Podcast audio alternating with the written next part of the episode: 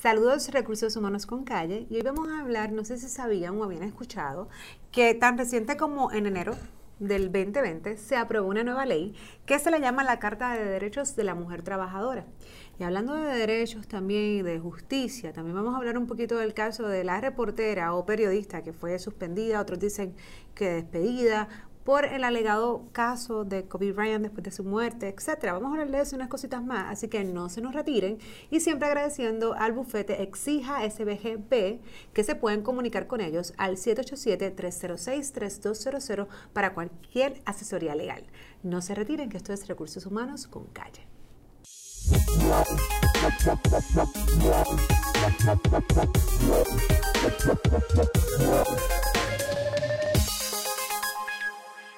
Pues comenzamos a todas estas personas que nos están escuchando y nos están viendo, diciendo que el año pues comenzó ya con nuevas leyes laborales y tenemos en, el, en la ley número 9 del año 2020 que fue firmada para establecer la Carta de Derechos de la Mujer Trabajadora yo tengo mi propia opinión, licenciado. Ah, y hoy nos acompaña, es que él es de la casa, el licenciado Sanabria, eh, sobre, ¿verdad?, esta carta de derechos o esta ley o lo que hicieron con ella, ¿no?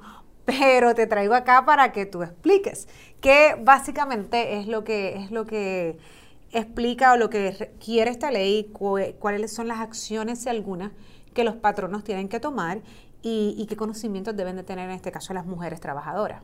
Muy bien, pues Jessica, gracias por la invitación nuevamente a tu programa.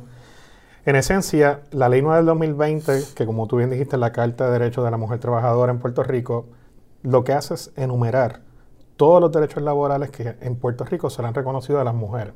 Por ejemplo, la Carta de Derechos dice que no se puede discriminar contra la mujer por razón de sexo y edad. Eso es un derecho que está reconocido en las leyes que prohíben el discrimen. También habla de que la mujer tiene derecho a una licencia por maternidad, a la lactancia, tiene derecho a que no la maltraten ni que cometan violencia contra ella.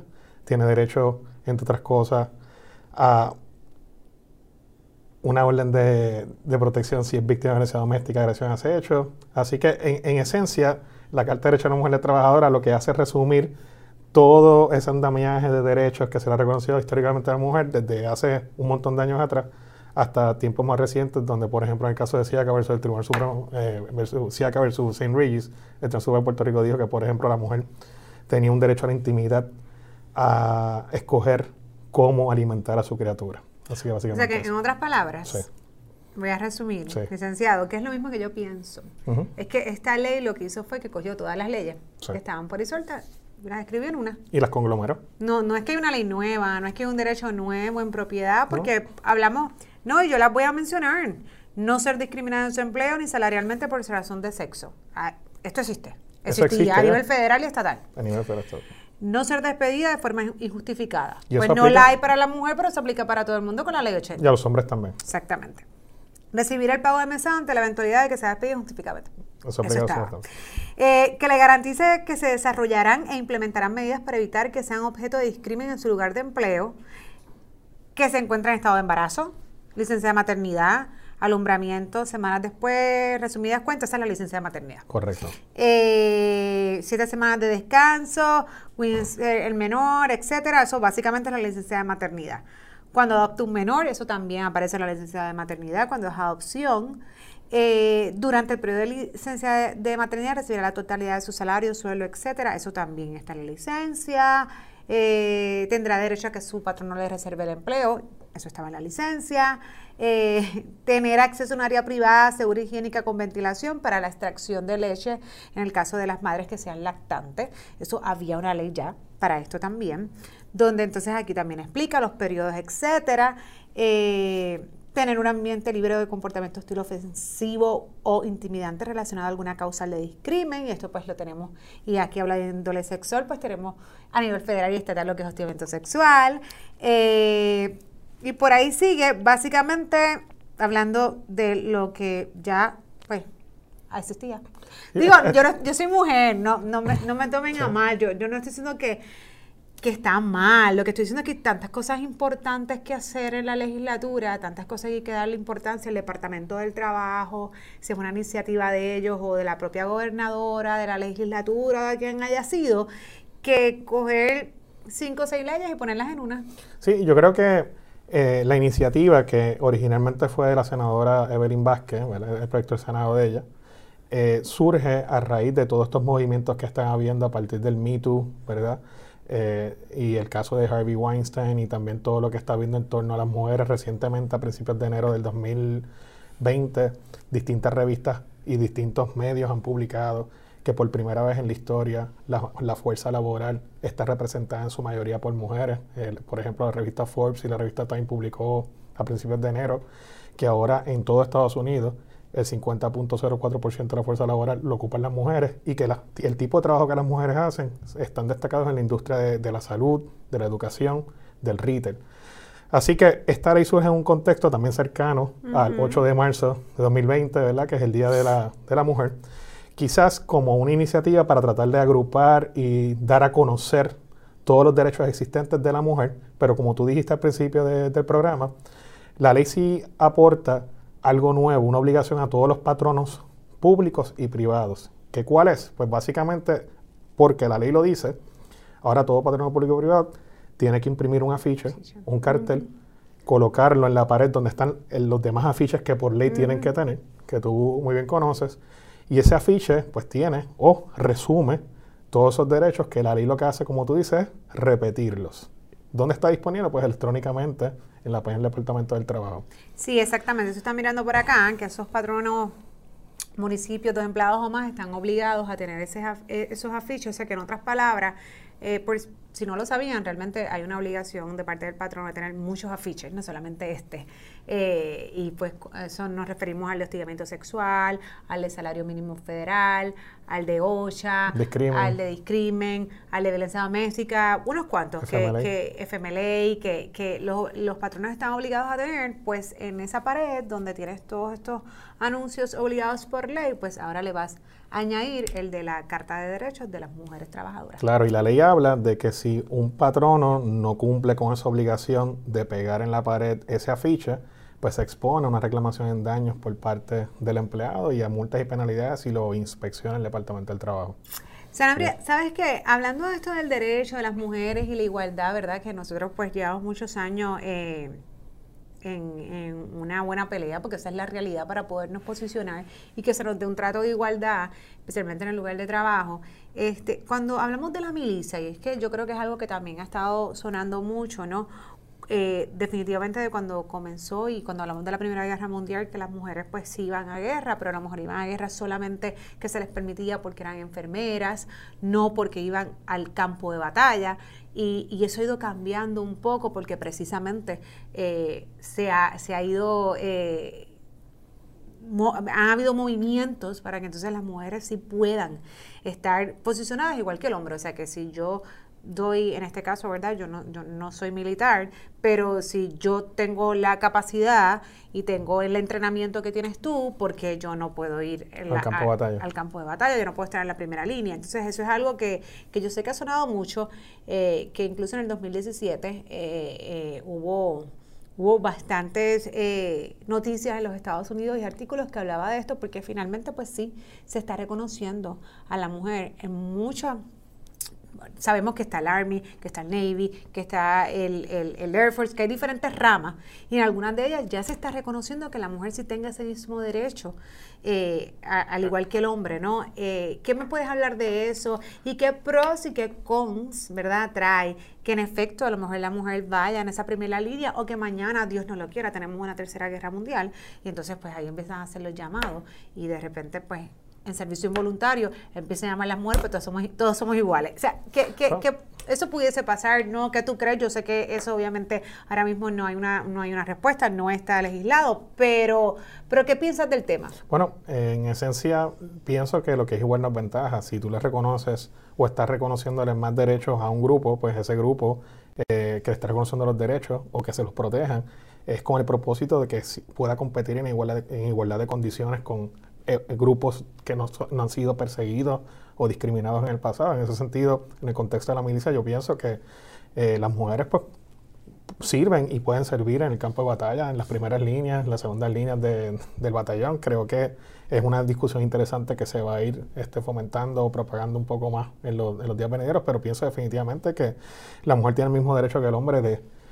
o, el hombre tiene el mismo derecho a que la mujer esté en ese campo de batalla y lo presencien, ¿verdad? Yo sé que históricamente por nuestra historia, la mujer, incluso nuestro, nuestro sistema de gobierno y educación, han estado eh, cimentados o estructurados partiendo de la premisa, por ejemplo, de que la mujer, por ejemplo, se quedaba trabajando, eh, cuidando a los niños en la casa.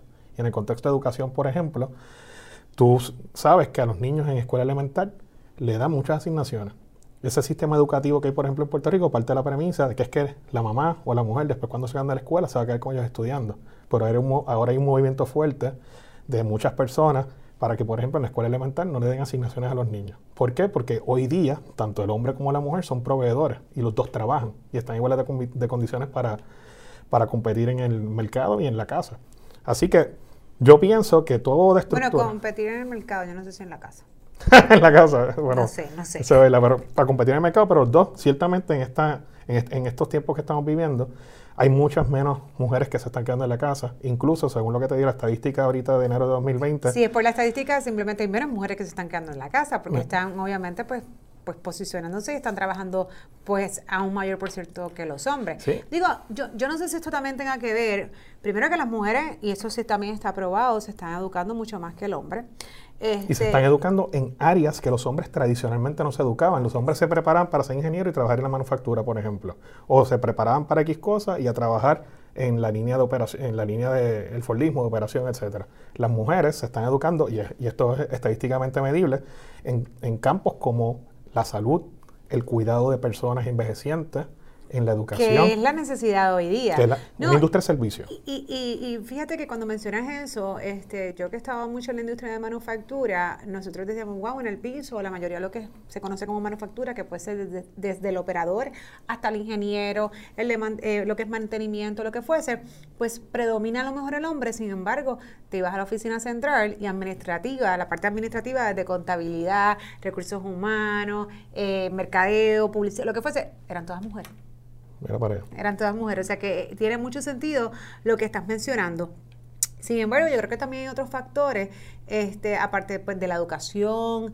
eh, yo no sé cómo está esa tasa de natalidad y ni cómo está el censo, pero yo a veces veo menos hombres también. Sí, Yo, yo en la escuela de Derecho, por ejemplo, cada vez veo presencia de más mujeres en los salones de clase que los hombres. Y de hecho, dos o tres veces he escuchado por los pasillos de profesores que están entrando más mujeres que hombres a la escuela de Derecho, por ejemplo. Sí, o sea que, que- eso definitivamente tiene, ti- tiene, tiene mucho que ver. Pero entonces, licenciado, volviendo al tema de la milicia, este, y yo sé que esto es especulativo, Sí. pero sabemos que hay un grupo que obviamente pues legisla para eso porque está ahí. Es como si yo, por ejemplo, estoy en una empresa y ¿por qué no me consideran para CEO? ¿Por qué? Porque soy mujer y si yo tengo todos los elementos para poder competir para CEO. Pues sabemos que a nivel de la milicia, pues sí hay muchas mujeres ejerciendo su, su derecho y, y sus ganas, ¿no? De, de- de poder competir y que se trate en igualdad de condiciones porque tienen la misma capacidad. Ahora, vuelvo al tema. Esas son las que están ahí. Pero si mañana hay una guerra mundial y de repente pues hay que ir a, a- a buscar como, como a veces pasa, porque pues entonces ya empiezan a decir, tú vente, tú vente, te guste o no te guste. Este, entonces no, no debería ser también igualdad de derechos, digo yo. Claro, pero entonces ahora miramos, la realidad es que Uh, las mujeres somos diferentes. Nosotras, nosotras damos a luz. Claro, necesitamos el hombre, pero los hombres no, no, no, o sea, no están en ese estado de gestación. Yo no sé cómo esto realmente podría afectar. Lo que no significa que un hombre cuando una mujer da luz o es padre no, no experimenta cambios físicos también distintos a la mujer, pero los experimenta. O sea, y, y entiendo por dónde va. Pero ciertamente yo creo que si vamos a legislar para conseguir la igualdad de las mujeres, pues un hombre puede decir, por ejemplo, que la mujer también tiene que servir en el campo de batalla. Claro, pero lo que yo me refiero es que, Sí, por ejemplo, vamos a suponer que. ¿verdad? Porque sabemos que una de las consecuencias que puede ocurrir es que la gente se muera. O sea, esa es la realidad. Tú vas al campo de batalla y pues lamentablemente mucha gente va a morir.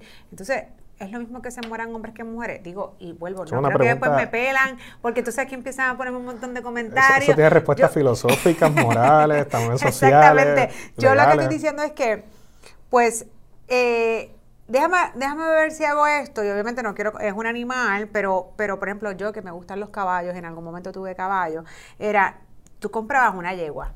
Si tú querías, si tú querías mantener ese linaje, esa sangre, lo que fuese, y era por ejemplo un paso fino, pues, exacto, pues normalmente pues tú te ibas por la yegua, porque pues muchos, ¿verdad? Muchos caballos, muchos machos, pero la yegua no la puede, o sea, es la que se preña, ¿no? Entonces, en el caso de la mujer, pues se mueren muchos hombres, pero un hombre, pues vamos, digo, yo estoy hablando ya aquí supervivencia, que se acabó el mundo, ¿no? I'm legend.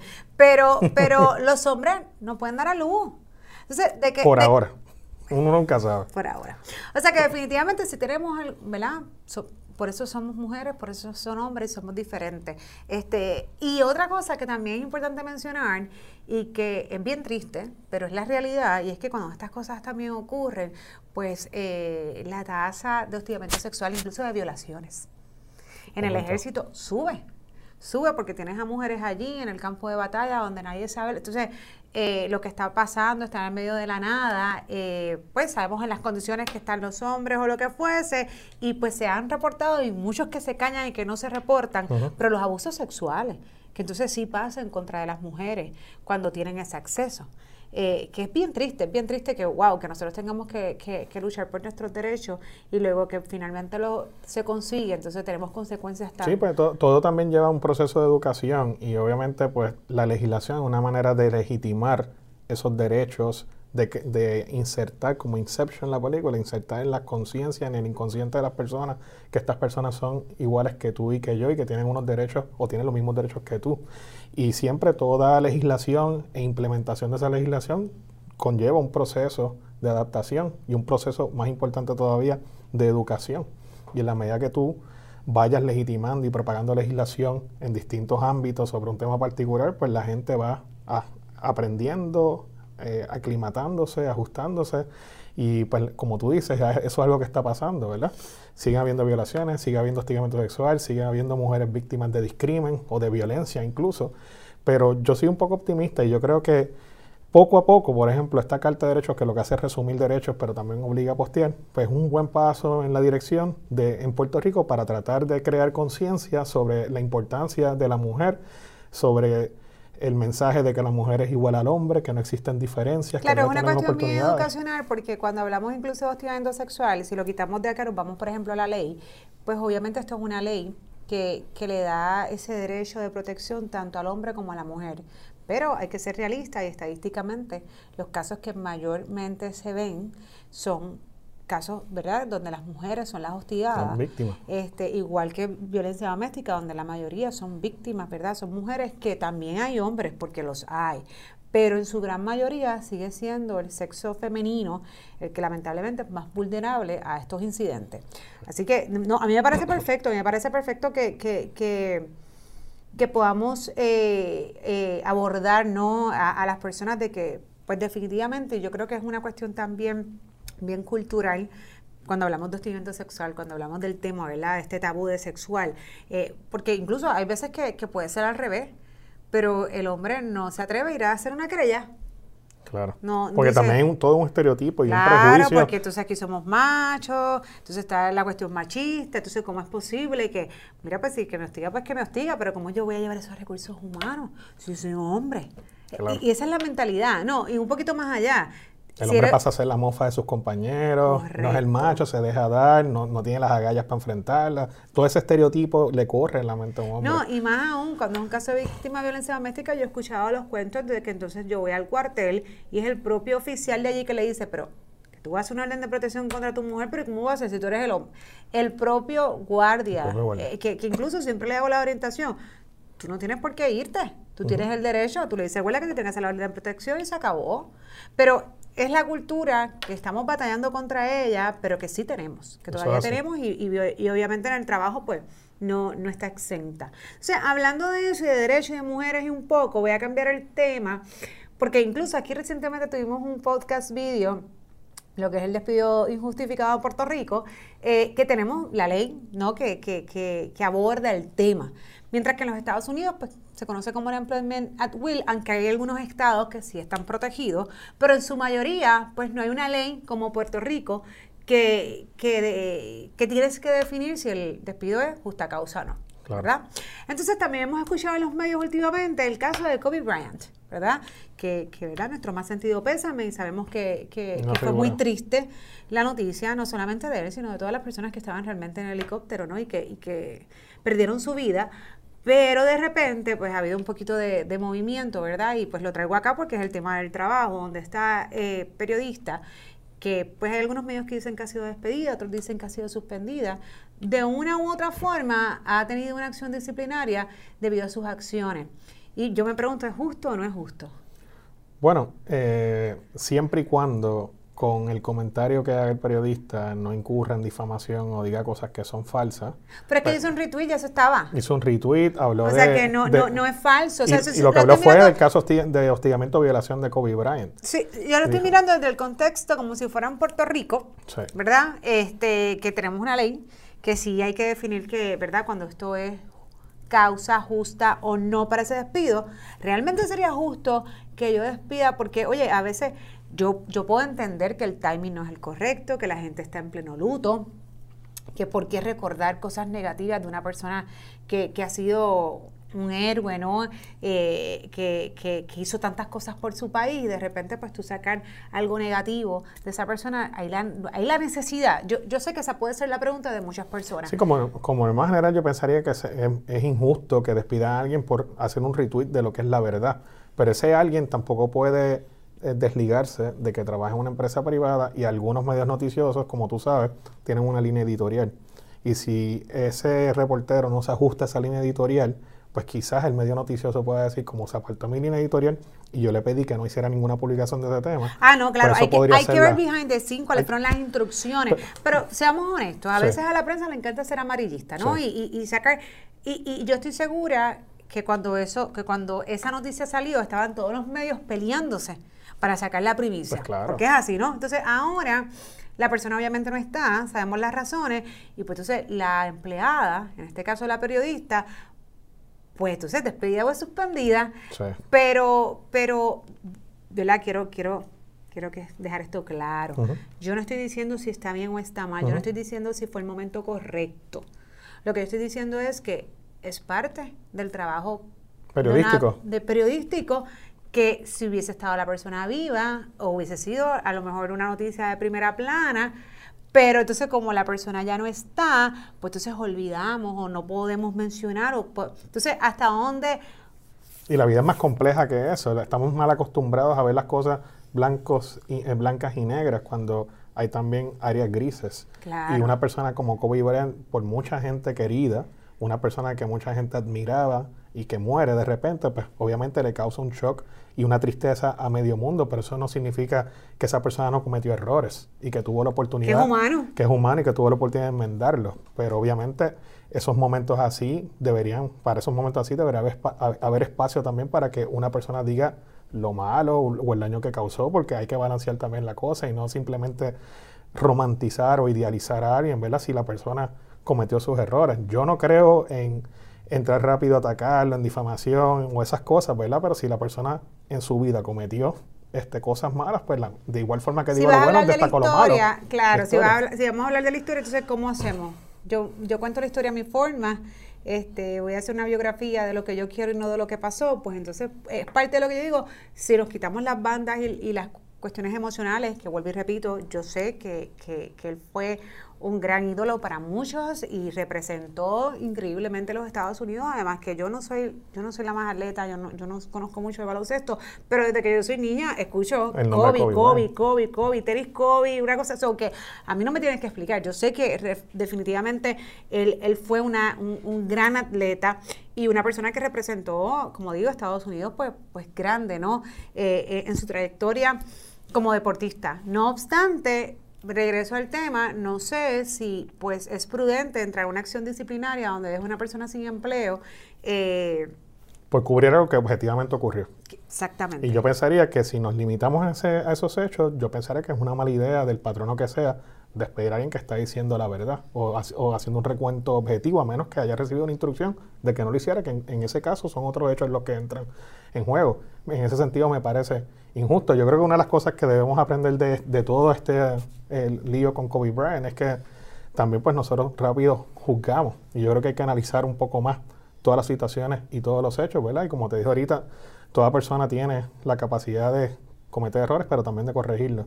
Y obviamente pues eh, cualquier patrono que entienda que uno de sus empleados está hablando información que no debe estar hablando, pues yo creo que tiene que comunicarle un mensaje claro primero a sus empleados de qué es lo que no quiere antes de despedirlo. Pero esta reportera, como tú dices, a lo mejor no está ni notificada de que no podía hablar de eso, sobre todo cuando muchos otros medios estaban hablando de ello. Así que en ese sentido, en la medida que ella pueda establecer eso, pues eh, a lo mejor en Puerto Rico, por ejemplo, pudiese reclamar despidos justificados a la ley 80 y un tribunal razonablemente pudiese concluir que fue despedida sin justa causa si no fue advertida de que ese tipo de comentarios no lo podía retuitear que como tú dices, lo que hizo fue simplemente retuitear algo objetivo. Claro, no, no fue que, que, dijo, déjame sacarme esto, que yo que creo que pasó o no pasó, no, yo estoy pues recordando las cosas pues, no tan buenas a lo mejor de la persona, que entiendo, vuelvo y lo digo, que no es el momento y no es lo que la gente está esperando, pasando por un luto, oye, qué sé yo, eso pasó a las 48 horas o menos, una cosa así, pues yo sé que maybe no es lo correcto, no es lo que la gente espera, pero... Pues yo, no debería pensar también en la víctima